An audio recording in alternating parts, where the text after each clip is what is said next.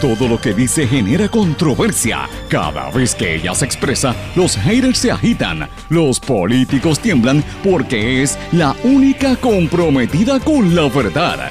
Periodista, bloguera, relacionista licenciada, analista de la noticia, escritora y le dicen la provocadora en las redes sociales. Y ahora comienza en blanco y negro con Sandra Rodríguez Coto.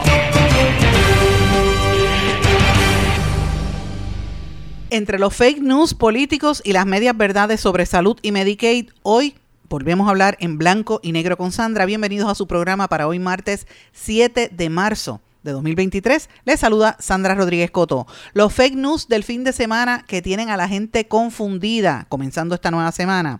Vamos a hablar de los fake news de Puerto Rico ante el mundo. Somos el centro de corrupción como alegan. Vamos a hablar en detalle de una controversial noticia que está circulando en México y que lleva varios días en las redes sociales. ¿Qué es lo que hay detrás de todo esto y cómo nosotros corroboramos los datos? Gobernador viaja hasta México en una misión comercial. Mire qué casualidad cuando sale esta noticia. Pierre Luis estará de regreso en Puerto Rico el próximo. Reviven temas de salud por la crisis de con los planes Advantage, pero nadie pone el cascabel al gato. La raíz del problema está en ACES. Cambios en el gobierno. Javier Bayrón renuncia a su puesto como director ejecutivo de Fomento Industrial y nombran a Luis Dávila Pernas como director de la Administración de Asuntos Federales. Pierluisi seleccionó al actual delegado de Puerto Rico ante el Partido Demócrata de los Estados Unidos como nuevo jefe de PRAFA. Este Luis Dávila Pernas es el hijo de Luis Dávila Colón. La colectiva feminista en construcción habla de lo que está aconteciendo de cara a mañana, que es el Día Internacional de la Mujer Trabajadora y las campañas que están haciendo las feministas para combatir los desplazamientos. El posmachismo, el furibundo movimiento que intenta destruir los logros feministas. Vamos a hablar de la campaña de prevención que lanza el FBI contra los carjackings.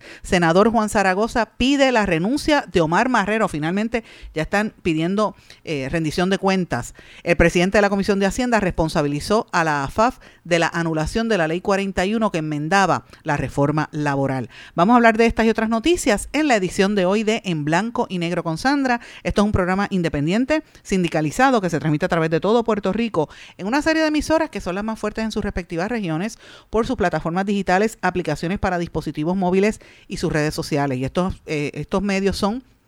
Eh, eh, cadena WIAC, compuesta por WIAC 930 AM Cabo Rojo Mayagüez, WISA WISA 1390 desde Isabela, WIAC 740 desde la zona metropolitana. También nos sintonizan por WLRP 1460 AM Radio Raíces, La Voz del Pepino en San Sebastián, por X61 que es el 610 AM y el 94.3 FM Patillas, Guayama y toda la zona del sureste y este del país.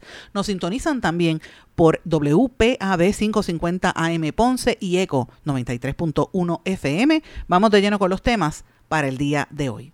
En blanco y negro con Sandra Rodríguez Coto. Muy buenas tardes y bienvenidos a esta edición de En Blanco y Negro con Sandra. Amigos, espero que estén todos muy bien. Gracias por su sintonía y gracias por los mensajes que me han estado enviando. Quiero comenzar el programa rápidamente mencionándole a la gente que me ha estado llamando las últimas horas. Yo diría que en la tarde de ayer y hoy en lo que va de día, sobre todo a los que son médicos que me han estado llamando y estudiantes de medicina. Mire, no he podido atenderlos a todos porque de verdad han cogido, alguien le dio mi teléfono celular a, una persona y han cogido de llamarme y he recibido sobre 50 llamadas en los momentos más inoportunos, de verdad. Y honestamente no, no he dado, no he tenido la oportunidad de ponerme a hablar con todas las personas porque son muchos los que me han estado llamando. Eh, y voy a publicar próximamente, posiblemente mañana, saque, entre mañana y el jueves, qué es lo que está sucediendo entre todas estas personas que nos están llamando por la grave preocupación de lo que está ocurriendo en el tema de salud y sobre todo con el, ¿verdad? la vida y el trabajo de tantos médicos puertorriqueños. Esta situación es bastante seria y precisamente de eso eh, vamos a hablar un poquito hoy porque si se fijan, los medios corporativos finalmente se dan cuenta de la crisis que hay en los planes de salud y sobre todo en todo lo vinculado a Medicare eh, y Medicaid, particularmente los Advantage, que ahora están poniendo el grito en el cielo porque saben que las autoridades federales están pendientes a lo que pasa en Puerto Rico, están revisando lo que está sucediendo aquí. Mientras tanto, el secretario de Salud no de lo único que habla es de política porque ya eh, finalmente aceptó lo que había venido anticipando hace un poco, unos cuantos meses, de que eh, su interés en la política no es tanto lo que sucede en salud. Pero voy a hablar de eso un poquito más en detalle en el próximo segmento, más adelante. Quiero comenzar el programa con otro asunto, con otro tema, mis amigos, porque me parece que es importante que hablemos de esto. Ustedes saben que en este programa siempre estamos pendientes a eh, en una a veces yo le digo como una cruzada, ¿verdad? Es como una como una misión que tenemos aquí de ir contra la mentira, ¿verdad? Con lo que le llaman los cazadores de los bulos, porque la batalla, como siempre digo, la batalla de la desinformación es la guerra silenciosa más sofisticada de nuestra época. La expansión de las falsedades se ha convertido en un recurso que están utilizando los extremismos y los populismos para desestabilizar la democracia y lo utilizan todos los sectores. Y eh, lo utilizan eh, incluso a veces los mismos sectores eh, económicos y políticos que dominan nuestro país. La extrema derecha lo utiliza de la misma forma que lo utiliza la extrema izquierda. Y la sociedad civil tiene que estar muy atenta a lo que sucede. La sociedad civil ha reaccionado activando sus propias armas, como, como yo les llamo los comandos civiles, que se dedican a desmontar la mentira. Y parte de lo que nosotros queremos traer aquí es eso, que uno esté consciente de lo que está pasando y que no se deje engañar. Eh, a veces en este juego los periodistas caen y no entienden lo que, que hay detrás de todo esto y vamos a hablar en detalle. ¿A qué yo me refiero, señores? Miren, desde el fin de semana ha estado circulando en todas las redes sociales y en internet un artículo titulado México-Puerto Rico, una ruta de operaciones negras. Miles de millones de dólares de políticos y criminales cruzan a través del sistema financiero de Puerto Rico y así llegan entre comillas, limpios a los Estados Unidos en una trama que involucra una gran conexión a grupos terroristas, mafiosos y la guerrilla, operaciones que transitan por nuestro territorio. Esta historia salió publicada el 3 de marzo, o sea, esto fue el viernes de la semana pasada, en un medio independiente y regional en México que se llama Eje Central. Eh, y esta noticia ha estado si usted la lee, parece como si fuera una película de Netflix, ¿verdad? Porque habla de los intríngulis políticos y menciona cómo Puerto Rico, según esta historia, el gobierno de Puerto Rico, eh, y, le voy a leer para que usted tenga la primera, una idea de los que no sepan esta historia, lo que está circulando en las redes sociales. Dice, comenzó hace casi cuatro años como un simple rastreo de dinero ilícito, posiblemente de drogas, pero al paso del tiempo lo que descubrieron los agentes estadounidenses fue no solo un, el dinero de grupos criminales de una decena de países, sino una compleja red que lava dinero producto de actos corruptos que vincula políticos, funcionarios, guerrilleros, empresarios y mafias internacionales de más de una decena de países, incluido México. Pero eso no es todo. También una parte de los recursos se están utilizando para financiar lo que algunos llaman la revolución bolivariana y posiblemente el terrorismo internacional. Todo esto ocurre en un solo país, Puerto Rico. Esta isla caribeña, el dinero en esta isla caribeña el dinero detectado circula en el sistema bancario legal y es utilizado para tratar de influir para que una vez que se apruebe en el Senado estadounidense el proyecto de ley 8393, que ya fue votado en la Cámara de Representantes en diciembre, que ordena para noviembre próximo un plebiscito vinculante para el gobierno federal, una vez pase eso, se discutan las opciones que excluyen al actual estatus del Estado Libre Asociado para que los puertorriqueños puedan elegir entre convertirse en Estado, la independencia o asociación libre e independizarse. Y aquí es que entra la parte, cuando usted lee este párrafo, uno, dice, espérate, pero, pero, vamos a poner freno. Hasta ahí está interesante, pero vamos a poner freno. ¿Qué dice aquí? A esto se suma un ingrediente más, la participación de las mafias rusas y rumanas, así como grupos terroristas que están lavando su dinero para destinarlo a operaciones en América Latina. Es una trama tan compleja y tan grande que involucra operaciones geopolíticas de gran envergadura y que los organismos estadounidenses han colocado, eh, y no me llamen, en sus prioridades de seguridad nacional porque consideran que no solo está haciendo la coladera para ingresar millones de dólares a su sistema financiero, sino que existiría toda una intención de, desestabilizar la región. En medio de esta red ha quedado atrapado México, en especial los funcionarios de la 4T. Y ahí menciona, por ahí para abajo, eh, entidades financieras con vínculos en Venezuela, Nicaragua, Colombia, República Dominicana. Entonces van tan lejos como Rusia, Rumanía, Irán y México. Habla de la CIA, habla del FBI y por ahí para abajo. Este artículo salió publicado, como les dije, el viernes en este medio que se llama Eje, Central y lo escribe la periodista María Idalia Gómez. Eh, y yo quiero mencionarles a ustedes varias cosas. ¿Por qué yo menciono esto? Y hay gente que dice, no le prestes atención. Miren, yo sé que esto está circulando en las redes sociales desde el viernes pasado, porque fue el mismo día que salió publicado. Yo me entero de esto el sábado por la mañana porque un poderoso empresario puertorriqueño vinculado al tema de transportación, y no voy a decir quién es, porque entonces van a saber quién es, eh, no es anunciante de mis programas, no es auspiciador mío, que sepan, no auspicia nada de esto, pero sí es una persona bien conocida en nuestro país porque auspicia un montón de medios comerciales en nuestro país, es la realidad.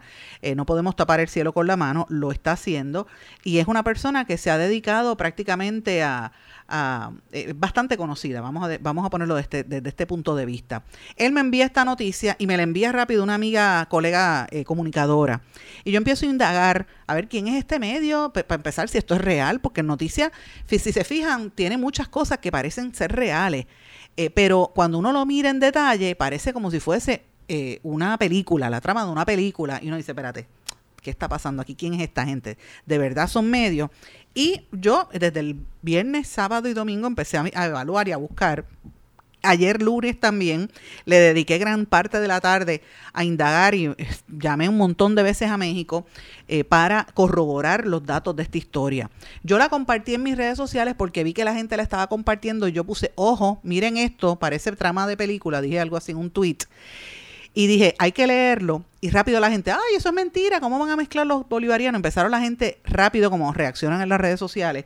Y yo le dije, ojo, lo que estoy diciendo es léalo para que vean que esto es una, una falsedad, es un fake news. O sea, esto es, hay que tener cuidado, hay que leerlo todo, pero con cuidado. La gente tiene que tener precisión y la gente tiene que entender que muchas veces las cosas que se publican no son reales y, abona a la desinformación.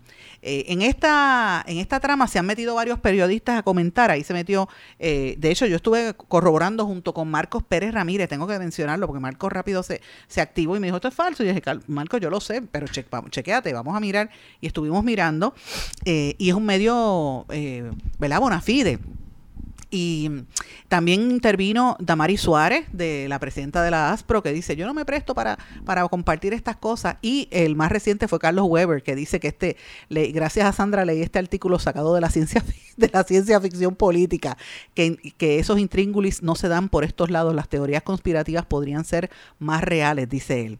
Y yo lo que le planteo a todos ellos, mira, a veces salen cosas raras que parecen sacadas de películas, Carlos, pero hay que ver todo, hay que leerlo todo y hay que entenderlo todo. Por desgracia, no logran comprender todo el mundo lo que sucede. Y por eso en este espacio siempre tratamos de aclarar el récord para que la gente entienda. ¿Cómo nosotros aclaramos el récord de, de esta noticia? Para empezar, el medio eje central es un medio real, es un medio que existe, es un medio que, que ha estado eh, operando desde México desde hace muchísimos años. Así que cuando uno ve la, el, el, tema, lo primero que tú tienes que buscar es si es real el medio o si es una mentira. O sea, esto exige que usted como lector y como televidente, usted tiene que mirarlo todo con decir, espérate, vamos a ver quién está diciendo esta noticia.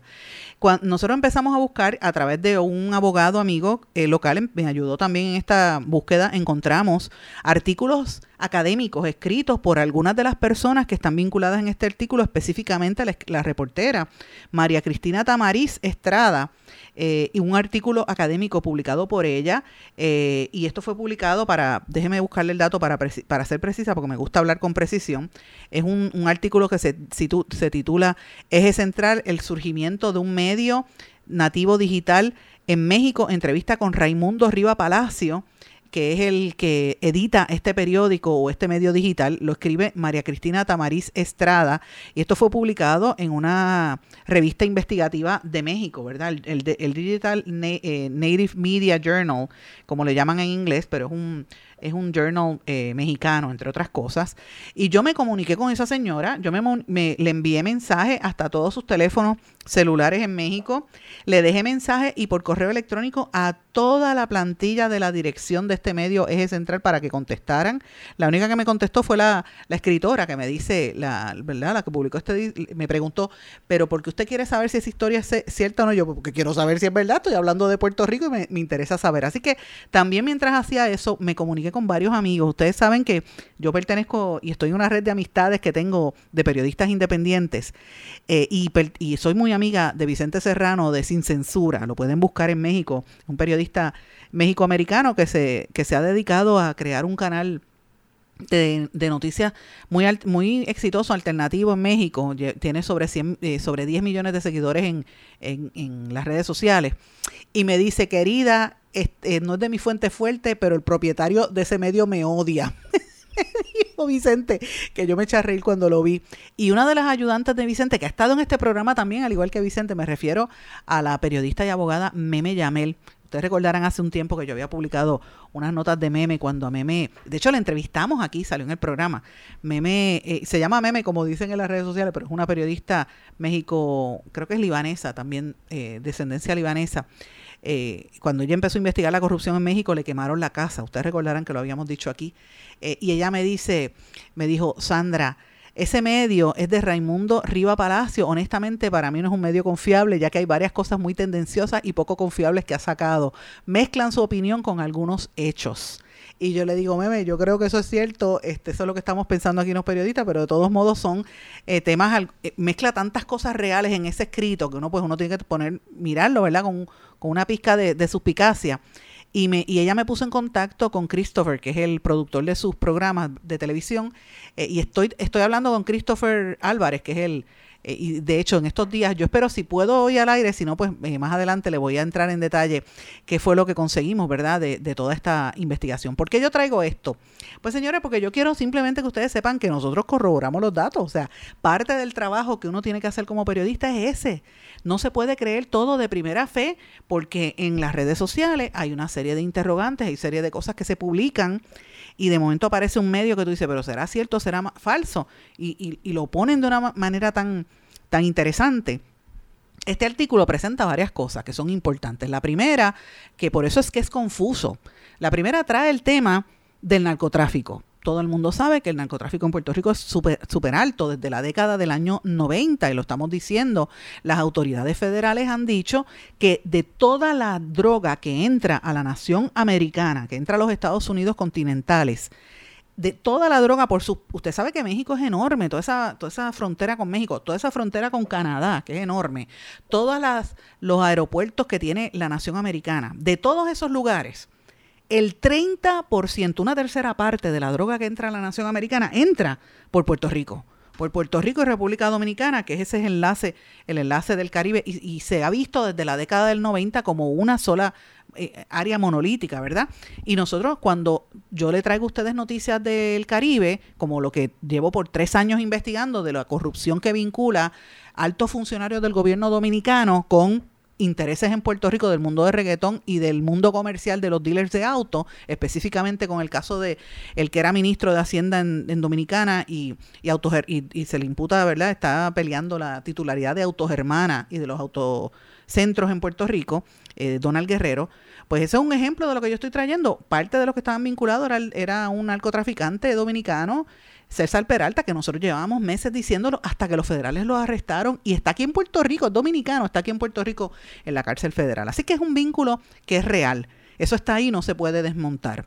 También es real que en Puerto Rico, a través de los offshore bankings, de los bancos internacionales, se ha estado lavando dinero. De hecho, esta historia, cuando usted ve la historia, menciona específicamente casos como el de, el de, el de Wanda Vázquez, de la ex gobernadora, y todo lo que está pasando y cómo la, la facilidad que tienen los banqueros para montar negocios en Puerto Rico, cómo utilizan a Puerto Rico amparándose en, la, lo que ella no lo explica ahí, pero usted lo sabe porque es puertorriqueño, la ley 20 y 2022, ahora la ley 60, sobre todo la ley 22 y la ley que, que antes era la 22 cómo tú estableces un negocio internacional en Puerto Rico y lo utilizan muchas veces para el lavado de dinero, eh, amparándose en esta cuestión de los beneficios contributivos. Eso también es, un, es, cierto. Esto fue publicado en los Pandora Papers en el año 2000, eh, hace unos años, ¿verdad? La investigación internacional. Eh, y esta, y esta esta, esta historia cita artículos publicados por el vocero y por otros medios en Puerto Rico. Así que lo plantean desde una forma bien interesante eh, y dice que entre las cosas que hablan es de lo que ellos le llaman operaciones criollos de Caguas y, Calle 13, de un entramado que señalan a funcionarios cercanos del gobernador Pedro Pierluisi. Habla de congresistas, senadores, empresarios, empresarios y todo, gente de la banca, eh, la investigación que hay sobre la OSIF, cómo se reúnen en, el, en lo que pasó en el, en el, en el en el Hotel La Concha, mezcla todo esto y de momento trae cómo es que la, los rusos entraron a engañar a la ex gobernadora Wanda Vázquez, por la cual ella está siendo procesada. O sea, todas estas historias está ahí metidas. Eh, publican eh, pasaportes de gente que son raras y uno pues tiende a leer la historia y se cree que es real, ¿verdad? Así que yo lo, lo planteo porque mezcla muchos temas de la realidad, pero cuando usted lee la, la historia larguísima, que no tiene eh, fuentes reales. O sea, es un artículo que está mezcla mucho de lo que sale en la prensa y lo, escribe de una forma que tú te crees que estás viendo una película y te lo crees.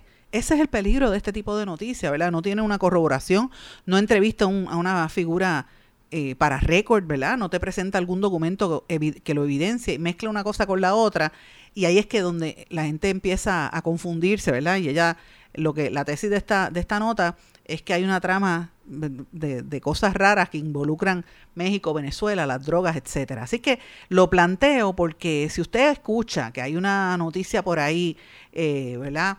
Y que esta señora que habla sobre sobre el FBI y escribe de todo esto. Eh, la, escritora, la, periodista que lo publica, dice que lleva más de, dos, de 20 años explorando el periodismo eh, sobre el tema de seguridad nacional, ¿verdad? En México. Pues uno piensa que esto es serio. Mire, pero señores, mucho de lo que escribe ahí, y esto parece una trama de película, es un bulo. Es, como dicen en España, es una mentira. Es un fake news. Hay que tener cuidado con estas noticias, no dejarse creer, no dejársela montar. Hay que leerlo, pero requiere el trabajo que usted tiene que pasar de identificar y mirar cuáles son los síntomas para que usted pueda identificar si de verdad es una noticia real o es falsa. Y miren, eh, todo ese proceso que yo hice, por la experiencia como periodista de tantos años, pues usted sabe que, que ya usted sabe dónde buscar la identificar e identificar, pero usted que me está escuchando, que no tiene, ah, quizás no es periodista, quizás no ha estudiado comunicación, usted tiene que pasar ese trabajo y sobre todo pasárselo también y a entender cómo estos procesos de alfabetización mediática son tan importantes para no caer en estas en estas componendas que fomenta la desinformación y esto es lo que ha provocado, por ejemplo, lo que pasa en Brasil. Toda esta gente de Bolsonaro que creía ciegamente en él, creía en las noticias falsas y es lo que está pasando en los Estados Unidos, señores, fomentado, por ejemplo, por Donald Trump las medias verdades que ya se sabe que, que, por ejemplo, la cadena Fox las utilizaba. Y yo no estoy diciendo que la derecha eh, los republicanos sean malos, porque señores, los demócratas también lo hacen, por años lo han hecho y controlan la narrativa. Así que usted como ciudadano tiene, ahora más que nunca, con todas estas redes sociales y la internet, usted tiene que tener la responsabilidad de corroborar y de, cerciorarse. Lo primero que debe hacer para usted identificar si la noticia es falsa, identifique el, el origen de la noticia, crea, ver si es creada por un periodista o por un medio serio, que esto fue lo que nosotros hicimos, un medio que existe, pero es un medio que como les mencioné y me han mencionado los amigos mexicanos, tiene, eh, hay dudosa reputación con el medio. Medir el grado de adjetivos que se utilizan y de qué forma se escriben, si, es grandilocuente, si ponen demasiados adjetivos, ya usted sabe que mm, es algo raro. Sobre todo si hay adjetivos calificativos que ahí le, usted tiene que levantar la duda de la veracidad. Usted tiene que analizar si las imágenes, los videos corresponden al lugar y al tiempo acorde a lo mencionado. Muchas veces en esta historia, en este tipo de historia, ponen fotografías o ponen vídeos que parecen del momento y no son reales. Y pregúntese quién genera la noticia y más que nada, ¿para qué? ¿Para qué se genera la noticia? Eh, uno no debe ser amplificador de estos contenidos y uno podrá decir, Sandra, pues ¿por qué lo compartiste? Pues precisamente por eso, con explicación. Y si, y si usted mira los hilos que, de lo que yo compartí, sobre todo en la red de Twitter, ese es el tema. Hay que tener cuidado con lo que se comparte para que la gente no caiga en este, en este tema de lavado de dinero internacional y el apoyo a estos países, ¿verdad? Hay que tener mucho cuidado porque eh, la, la, corroboración de los datos es muy difícil. Y en este caso, como vincula, como le dije, a la ex gobernadora Wanda Vázquez, menciona a Luis Fortuño, a Ricardo Rosselló, a Pedro Pierluisi, mire, temas y, y ex gobernadores, sobre todo Ricardo Rosselló, que todo, por ejemplo, yo, todo el mundo sabe que yo lo he estado investigando después del chat y todo lo y antes del chat y vincula lo que pasa con, con en, ¿verdad? en vísperas con eh, la asamblea del Partido Nuevo Progresista, pero de que esto se origine, la asamblea que hubo este fin de semana, pero que esto se origine en México, pues lo convierte en interesante y a la vez demuestra el grado de colonialismo que existe en Puerto Rico. Esto yo lo conversaba con, con Daniel Nina, que de hecho publicó algo sobre esto. ilustra la relación que hay entre Estados Unidos y, la mirada que hay hacia América Latina. Así que nos parece interesante el origen y el contenido de esta noticia eh, sobre la relación que hay política en Puerto Rico con, con todos estos interlocutores, ¿verdad?, regionales. Y uno como ciudadano, el, la obligación que tiene de corroborar esos datos para no caer en estos bulos. Y lo menciono precisamente hoy, cuando el gobernador de Puerto Rico, Pedro Pierluisi, qué casualidad, se fue con Manuel Sidre a un viaje hasta México en una visión comercial. Pero cuando regrese de la pausa, voy a hablar de eso, de la misión comercial, en este contexto de todas estas noticias y bulos que se vienen anticipando.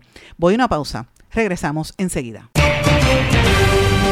No se retiren, el análisis y la controversia continúa en breve, en blanco y negro, con Sandra Rodríguez Coto.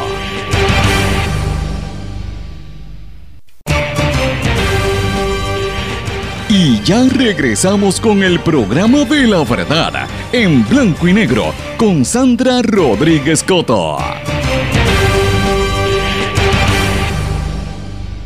Regresamos en blanco y negro con Sandra. Bueno, en el segmento anterior les expliqué cómo es que se desarrollan estas noticias que, que, son falsas, cómo mezclan la veracidad con la mentira y confunden hasta los mismos periodistas. Cualquier persona se puede confundir cuando se proyecta de una manera real eh, y, y, cuando viene de un medio que debería ser este, ¿verdad? Un medio real como esto está sucediendo en México, ¿verdad? Qué casualidad que sale esta noticia que les describí en el segmento anterior eh, sobre ¿verdad? cómo se vincula el lavado de dinero internacional utilizando los bancos internacionales, los offshore bankings en Puerto Rico y cómo esta trama se vincula a los actos de corrupción en nuestro país, que es con hechos que son reales, que ha estado investigando el FBI y autoridades federales aquí, eh, particularmente en el marco del caso de la ex gobernadora Wanda Vázquez, que está bien caliente y que según la fuente ese, ese caso no luce bien para, para la ex gobernadora. Esto, es bien serio eh, lo que está ocurriendo en Puerto Rico, esta acusación que hay contra Wanda Vázquez por el, ¿verdad? La, el, que todo el mundo sabe, ¿verdad? El caso que vincula a, a, estos empresarios. Pero qué casualidad que esta noticia, como les dije antes de irnos a la pausa, coincide precisamente esta semana que el gobernador Pierluisi, mire, puso pies en polvorosa, como siempre que hay en Puerto Rico crisis. Fíjese, haga, haga el recuento, porque siempre hablaban de Ricardo Rosselló, yo era una de las que me pasaba señalando que cada vez que había un lío, Ricardo Rosselló se montaba en un avión y arrancaba y se iba de aquí. Pero señores, Pierluisi botó la bola. El gobernador Pierluisi, ese sí que se pasa en un avión montado cada vez que hay un lío o se desaparece los fines de semana en medio de revoluces. Señores, en lo que va de año, estamos apenas en la, en la segunda semana, comenzando la segunda semana del mes de marzo que es el tercer mes, enero, febrero, marzo. Estamos apenas comenzando el tercer mes. Han habido más de 100 asesinatos en nuestro país. Las autoridades federales han tenido que iniciar, y voy a hablar brevemente de esto en un ratito, eh, han, han tenido que iniciar una campaña para prevenir los carjackings, porque esto está fuerte. Robo de catalíticos. Ayer robaron medio millón de dólares en una joyería en San Juan. Entonces ya tú no puedes ni estar seguro. Anoche, ayer en la tarde, unos adolescentes le cayeron a palos y, golpearon a un envejeciente. O sea, el nivel de criminalidad en Puerto Rico, sobre todo los carjackings, las violaciones, las agresiones a las personas mayores, está muy fuerte. Más de 100 asesinatos. No estamos hablando este cáscara de coco. Estos son cifras oficiales de la policía de Puerto Rico. Y cuando estamos en este momento de crisis, el gobernador se monta en un avión y se va.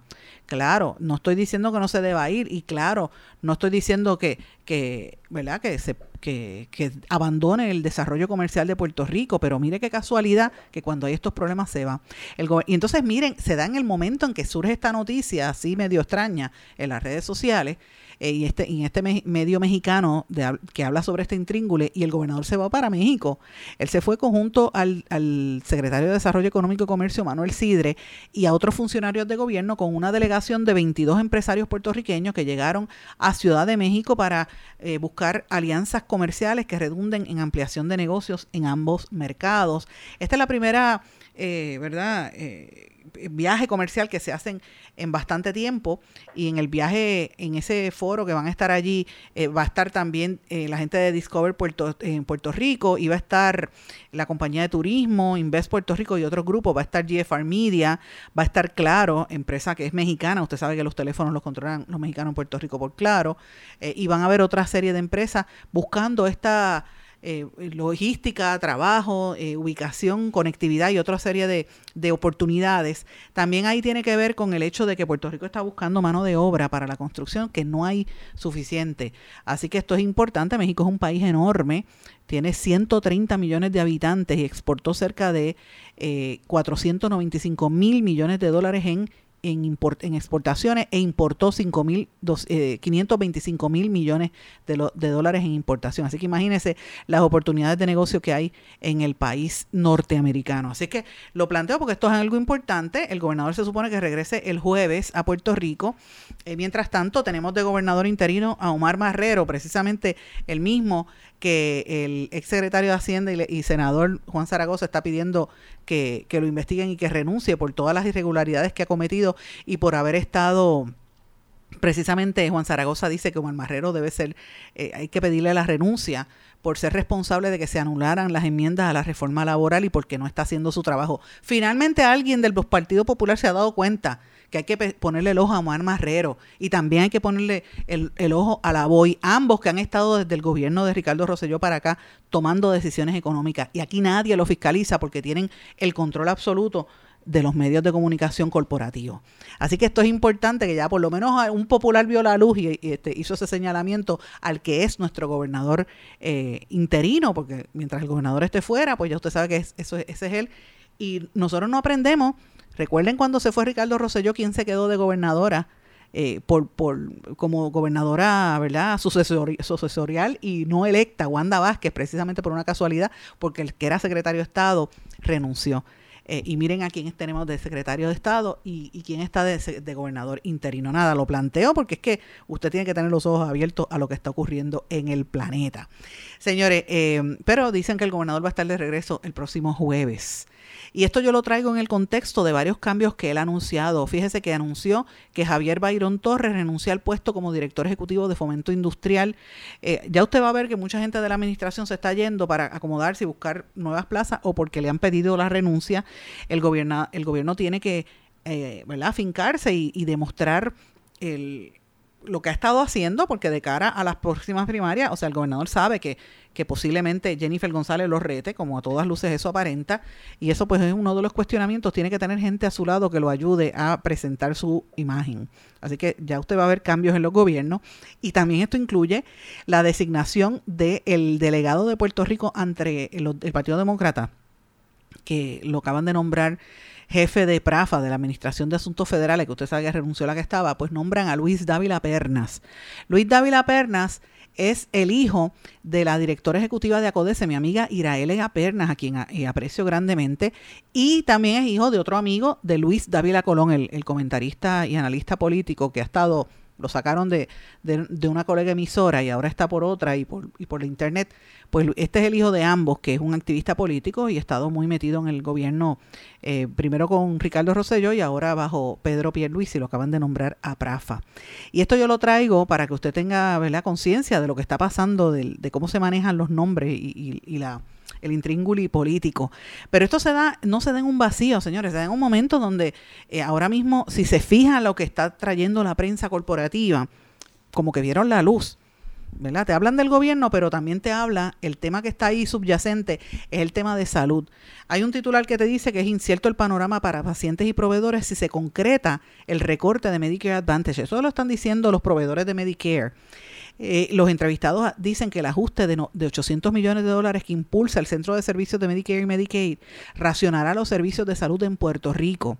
Y están diciendo incluso que esto podría descuadrar el presupuesto. Eso es cierto. Ahora, ¿por qué están levantando la voz y están preocupados los Medicare Advantage? Señores, porque aquí hay un despilfarro de fondos que esto es indiscutible. Estamos en récord publicándolo más de, más de un año. Estuvimos todo el mes de diciembre hablando de eso y, y no solamente el tema en el contexto de ACES, que ese es el problema serio que hay aquí, pero en el contexto de lo que hacen estas compañías, hemos dicho que estas compañías gastan millones de dólares en publicidad para decirle a los viejitos, cámbiate de plan de Advantage y nosotros te, te, te hacemos groomer a tu perro y te llevamos al beauty parlor y te damos un dinero para que te sobre, pero cuando el viejito va a buscar el medicamento no le cubre el medicamento, pues esa es la realidad. Y han habido una serie de irregularidades en Estados Unidos con estos planes de Advantage por el mal uso. Hay investigaciones corriendo y en Puerto Rico lo estamos en récord diciendo lo que están investigando las autoridades federales hace tiempo, porque se alega que hay unos manejos ahí medio raros. Han habido multas que se han puesto contra estas compañías. Así que estamos hablando de una, de una crisis bastante grande del tema de la salud. Y yo le pregunto si usted ha escuchado al, al secretario de salud hablar al respecto, ¿no? Le está por allá pidiendo más dinero. Claro, se fue a Washington a pedir más dinero el otro día, después que estuvo dos meses escondido desde diciembre, y acababan de negociar el caso de ACES, el contrato de ACES, que ese es el otro, el otro brazo problemático que hay en Puerto Rico. Entonces, aquí están hablando de que se recomienden a, los, a obligar a los seguros médicos a que negocien tarifas con los grupos de proveedores. Pero señores, el problema principal es ACES, que no ha negociado nada. Y lo vemos replicado en el problema de los médicos. Hay, cada vez hay más médicos que no quieren coger planes médicos, no lo quieren aceptar, porque los planes médicos no les pagan. Y si usted está bajo ACES, hay unos, una serie de irregularidades grandes y aquí nadie se atreve a tocar la mano porque la directora de ACES está haciendo campaña eh, publicitaria, los medios corporativos le a los anuncios, pues entonces eh, permiten que hagan, que hablen lo que les dé la gana y no cuestionan. Y ahí hay una serie de, de interrogantes extremadamente serios con lo que está pasando con el tema de la salud. Así que lo planteo, señores. Y eso es todavía sin mencionar el caos que hay con los estudiantes que no aprueban la reválida, que lo trabajamos la semana pasada y señores, créame, seguimos investigando ese tema y vamos a sacar algo grande, porque es una situación muy seria cuando aquí en Puerto Rico hay una crisis de médicos. Esta semana han hablado de que están tratando de legislar para, para evitar la crisis, la verdad, el éxodo de médicos. Pues que se están yendo porque los muchachos tienen las escuelas de medicina llenas, pero las, especialidades las hacen fuera de aquí se van. Después estamos haciendo una fábrica de médicos y los puertorriqueños que no entran aquí van a estudiar en, México precisamente o en República Dominicana y cuando llegan les cambian el examen y hacen una serie de irregularidades con las curvas del examen. Exámenes que le ponen las notas de uno al otro y cuando el médico va a, impugnarlo le dicen, ah, ya no puedes hacer nada y no le dan la licencia de médico. Entonces los confinan a ser empleados de segunda categoría teniendo la experiencia y habiendo pasado los exámenes. Miren qué cosa. Pero hay unas irregularidades que nadie le quiere meter mano. ¿Qué pasa con la Comisión de Salud? Esos son parte de los problemas que tenemos en nuestra salud en Puerto Rico. Y este tema de los supuestos recortes a los planes Advantage y lo que usted ve hoy en las primeras planas de los periódicos, que los entrevistados que dicen que, este ajuste que está pidiendo las autoridades federales de quitarle de 800 millones va a afectar a los pacientes. Mire, a quien va a afectar es a las aseguradoras que están viendo su dinero ahí en remojo eso es lo que se tiene que cuestionar, señores. ¿Dónde está el dinero? Tengo que hacer una pausa. Cuando regresemos, vamos a hablar de, otros asuntos importantes, lo que está pasando a nivel de las feministas en Puerto Rico, pero eh, no sin antes reiterarles que estoy investigando más cosas que van a salir sobre esto del tema médico eh, y sobre esto de los Medicare Advantage. Ojo cuando usted lea esas noticias, lo que hay detrás de todo esto es las compañías que quieren controlar la mayor parte de ese presupuesto y a la hora de la verdad los servicios no se están dando. Por eso es que las autoridades federales intervienen. Voy a una pausa. Regresamos enseguida. No se retiren. El análisis y la controversia continúa en breve, en blanco y negro, con Sandra Rodríguez Coto. En mi pueblo se chinchorrea bien duro. Aquí me cubren mi plan médico y en tu pueblo también. En mi pueblo es donde tenemos las mejores vistas Aquí cubre mi plan médico y en el tuyo también. En mi pueblo se goza de verdad. Aquí me cubre mi plan. Y en tu pueblo también. Plan de salud Menonita. En todo Puerto Rico. El plan médico que te cubre con una extensa red de médicos, especialistas y laboratorios. Además, te cubre en el hospital de tu preferencia en cualquier lugar de Puerto Rico. Plan de salud Menonita. Pero tú sabes cómo es esto que te la la.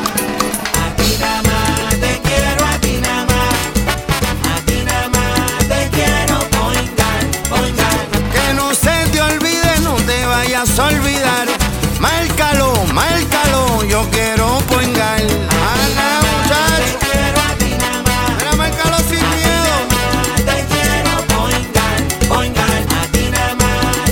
Yo quiero Point Guard.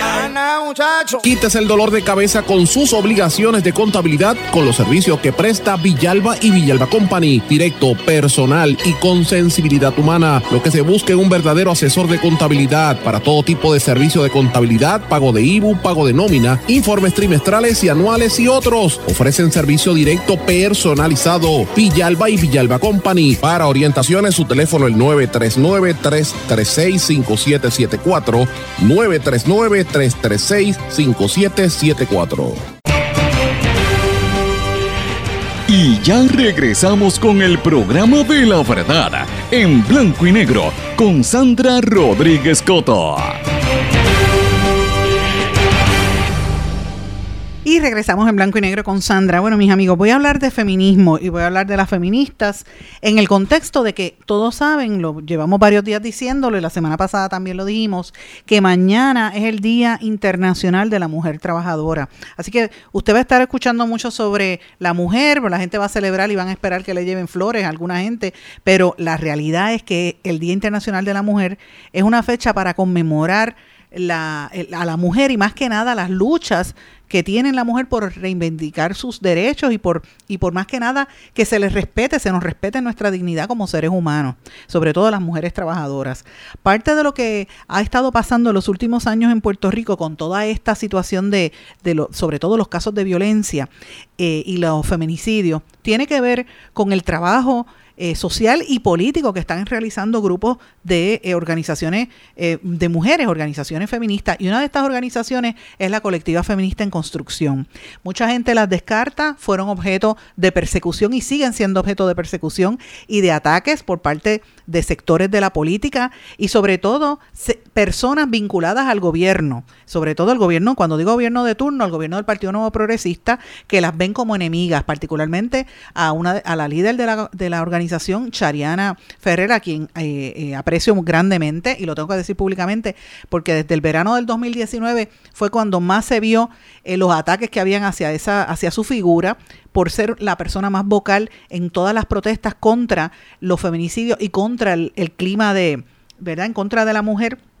Y usted lo ve en el, en el chat de Telegram, cómo era que le caían arriba a, a, las feministas, ¿verdad? Y cómo el mismo gobernador se burlaba de ellas, porque esa era la política pública que se había establecido. Pues miren, en el día de ayer ellas tuvieron una rueda de prensa que coincidió con, con este programa, por eso no pudimos transmitirla. Voy a transmitir parte de lo que se discutió allí. Eh, y si usted quiere verlo completo, les invito a que busque la revista étnica que tiene la transmisión completa de qué aconteció en esa rueda de prensa que ellas hicieron. Pero yo quiero que ustedes escuchen algo porque en el contexto de lo que pasa en Río Piedra es terrible. Ellas eh, tenían la organización cerca de, en, el área del casco histórico de Río Piedras, cerca de unos edificios que han estado por décadas abandonados, llenos de escombros, los usaban de hospitalillo, eh, eh, maleantes se metían allí para asaltarlas y hacerle daño, no solamente a ellas, sino a las personas de la comunidad que viven allí. Así que decidieron un día, mira, vamos a limpiar este, estos escombros, porque es que esto es un criadero de ratas y de y, y atrae lo- los tecatos y la gente, ¿sabes? La, la delincuencia, vamos a limpiarla. Se metieron y limpiaron, pintaron y arreglaron un edificio que llevaba más de 10 años abandonado. Y tan pronto hacen eso, la supuesta dueña del edificio va en contra de ellas, fueron al tribunal y esto fue parte de lo que sucedió. Después de varias vistas, ¿verdad? En las que reclamamos y la respuesta por parte de la representación legal y de nosotras fue que la comunidad también nuestra organización tenía derecho a recibir el reembolso del dinero invertido en horas de labor eh, ¿verdad? Eh, humana que, que se pusieron para poder limpiar y acondicionar el edificio, en materiales, en camiones para poder eh, salir de, los- de los escombros y los desechos que de ahí se recopilaron. La juez Valeria Concepción Cintrón, que fue quien estuvo atendiendo el caso de la demanda por desahucio, determinó que no había ningún tipo de responsabilidad que adjudicarle a quien alega ser la dueña del edificio. Eh, son unos, hereder- unos herederos y herederas. Así que, por un lado, eh, esta juez eh, Concepción Cintrón eh, no reconoce la responsabilidad que tienen, no tan solo con la comunidad, en mantener en condiciones aptas y dignas que no representen un riesgo para la salud y la seguridad de nosotras quienes habitamos y transitamos por Río Piedra, sino que tampoco reconoció la responsabilidad que tienen para con la ley que rige ahora mismo en Puerto Rico en cuanto a las contribuciones que tienen que pagar los dueños o alegados dueños de propiedades inmuebles en el país. Estos dueños eh, deben más de 20 mil dólares al CRIM, eh, ¿verdad? Es una deuda que se ha venido acumulando por los pasados 10 a 12 años, que es el tiempo que lleva esta propiedad abandonada. Eh, y para, ¿verdad? Como si fuera poco, y lo que nos parece sumamente irónico, y un ejemplo adicional de cómo el Departamento de Justicia los tribunales se todo un menos justo, no solamente no hay un reconocimiento sobre la responsabilidad que tienen quienes alegan ser dueños de propiedades en el país, eh, que las dejan a sus suertes cuando no son parte de su comunidad, sino que impuso eh, a, a Chariana Ferrer, ¿verdad? Porque la demanda eh, es en su contra, eh, un- una cantidad de dos mil dólares en honorarios que se le tiene que dar a esta persona que, que- nos demandó, ¿verdad? Que hizo la demanda, eh, que es quien alega ser la dueña. Eh, y nos parece muy injusto y sumamente irónico porque quien representa legalmente a la compañera Chariana Ferrer Núñez es la clínica eh, legal de la Universidad Interamericana de Puerto Rico y la clínica de la comunidad, que son eh, organizaciones que representan a personas que no tienen recursos eh, suficientes para costear su defensa. Entonces, ¿cómo es que en un contexto como ese y, ¿verdad?, en, las condiciones en las que estamos ahora mismo en Puerto Rico, en donde hay una crisis de vivienda, en la que los estorbos públicos y edificios abandonados son cada día más, en las que muchas personas no pueden costear eh, la defensa legal cuando la única respuesta que tiene el Estado y quienes tienen poder adquisitivo en el país es criminalizarnos, que una juez determine que hay que también pagarle la defensa a quien a quien demanda eh, porque se asumió la responsabilidad que ella nunca asumió. Así que eso nos parece sumamente injusto y algo que entendemos urgente denunciar porque verdad no somos las únicas a, la que, a las que nos ha pasado esto y no vamos a ser las últimas. Así que lo dejo eh, con eso y Eso fue parte de lo que compartieron en la conferencia de prensa. Yo quiero que ustedes escuchen las declaraciones de Chariana Ferrer, la presidenta, ¿verdad? La líder de, de esta organización, para que ustedes vean lo que ella tuvo que enfrentar. Algo que es importante resaltar es que aquí no es una disputa entre ciudadanos. Aquí claramente se ha visto el rol del Estado a través de, en esta instancia, el tribunal, eh, de cómo ha permitido en esa sala que se llevaran a cabo eh, un tratamiento violento, hostil y agresivo contra integrantes de esta comunidad que, como mencionaron mis compañeras, son vecinas, trabajadoras, inmigrantes, que han estado en este espacio y en esta comunidad durante décadas, brindando servicios y construyendo eh, otras formas de relacionarnos en comunidad. Estas compañeras fueron eh, tratadas por el licenciado Mainardi, que representa a la parte demandante, eh, con comentarios racistas, xenófobos y violentos a su dignidad. Y la juez Valerie Concepción Cintrón permitió ese trato y esa violencia antinegra y discriminatoria contra quienes sirvieron como testigos en este caso. Aquí también hay que mencionar cuál ha sido el rol del municipio de San Juan en este, en este caso en particular. En junio le colocaron un aviso de estorbo público a este edificio y en septiembre un grupo y una brigada organizada por la colectiva feminista en construcción y la comunidad de Río Piedras limpió y habilitó este espacio solamente para que días después se apareciera la alegada dueña a realmente enriquecerse del trabajo y el esfuerzo que había hecho la comunidad sobre un edificio que había dejado abandonado durante más de una década. Editorio de escombros y basura como un vertedero clandestino, edificio que permitía, ¿verdad?, que era inseguro y que generaba una condición de inseguridad en este espacio. Ahí no se queda todo en el rol del municipio de San Juan. En octubre del, año pasado, el municipio les revocó varios usufructos a edificios que están justamente al final de esta calle. Edificios que luego pasaron a ser vendidos por el municipio y comprados para ser parte de un plan de desarrollo que todavía no se ha hecho público en su detalle. En, dentro de ese plan se están utilizando fondos CDBGDR. Así que el municipio de San Juan está utilizando millones, millones de fondos federales para un plan de diseño y desarrollo que no beneficia a nuestra comunidad, pero le deja en bandeja de plata a los inversionistas bajo ley 20 y 60 que vienen a comprar no viviendas, no están comprando viviendas donde piensan residir, están comprando bloques de edificios y lo que eso únicamente logra es el desplazamiento y que se profundice el desplazamiento de nuestras comunidades. Eso fue parte de lo que se discutió en la conferencia de prensa y descubren, fíjense qué cosa, la comunidad mete mano porque el edificio estaba lleno de ratas, como dije al principio, asaltos y cosas horribles en esa zona.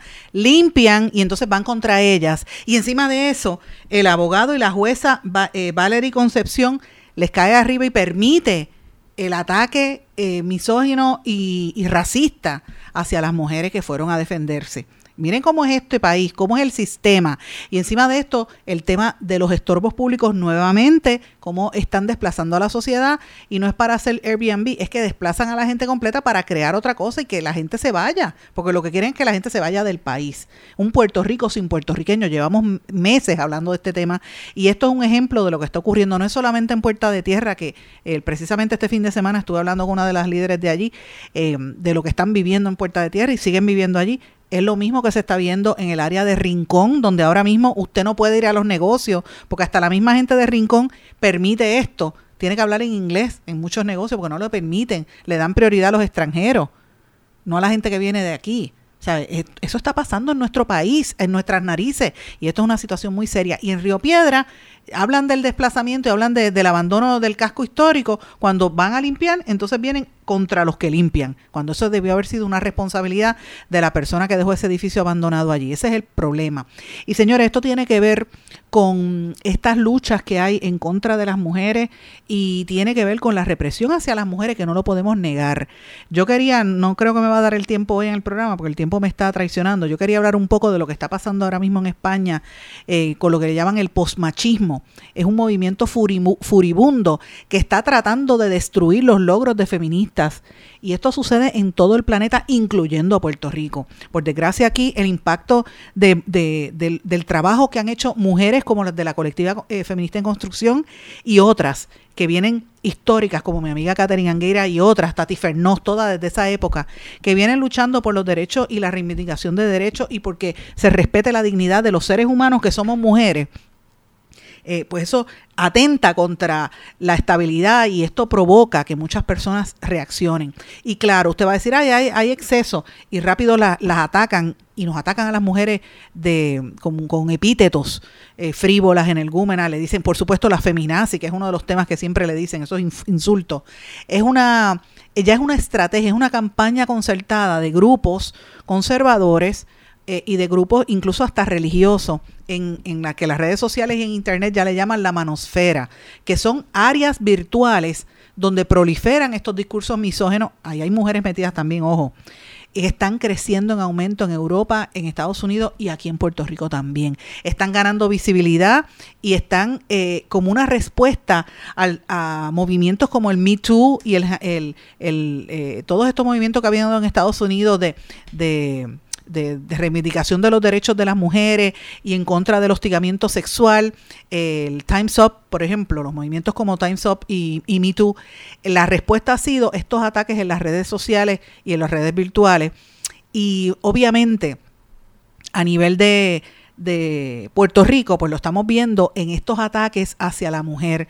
La colectiva feminista en construcción, que son las que estaban hablando allí, han sido objeto de mucha persecución, como mencioné al principio, por parte del gobierno, y esto es parte de eso. No se puede permitir que eso se dé, y menos cuando estas organizaciones lo que están haciendo es levantando la voz y ayudando a mujeres que están pasándola mal, sobre todo las mujeres que son víctimas de la violencia y de los feminicidios. Mi solidaridad con las compañeras y las amigas de la eh, eh, colectiva feminista en construcción, particularmente con Chariana, que ha sido objeto de toda esta persecución durante tanto tiempo. Si usted quiere escuchar completo lo que trascendió, pues lo puede buscar en la revista Étnica. Mis amigos, y tengo que irme, no tengo tiempo para más. Yo les agradezco su sintonía, les agradezco el, el, apoyo que nos están brindando y nos volvemos a encontrar aquí mañana en otra más de En Blanco y Negro con Sandra. Que pasen todos. Muy buenas tardes.